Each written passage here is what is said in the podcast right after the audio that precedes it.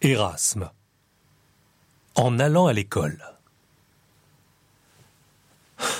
Pourquoi cours-tu comme cela, Jean? La peur donne des ailes. À quoi s'applique ce proverbe?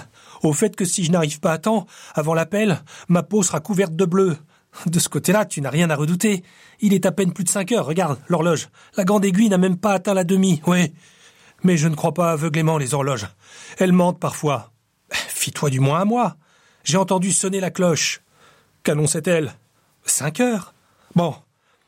Il y a quelque chose qui m'effraie davantage encore. Nous avions à apprendre par cœur la leçon d'hier, qui était passablement longue. Je crains de ne pouvoir me la rappeler entièrement.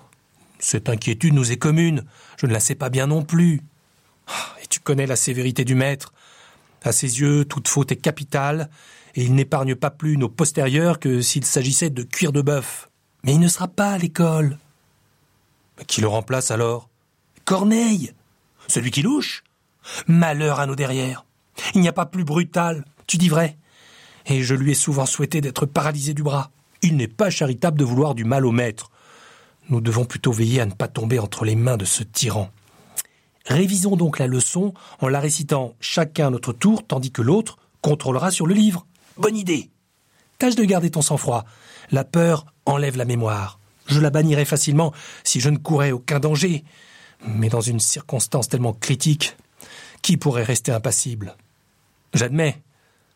Cependant, ce n'est pas ta tête qui est en jeu, mais la partie opposée de ton corps.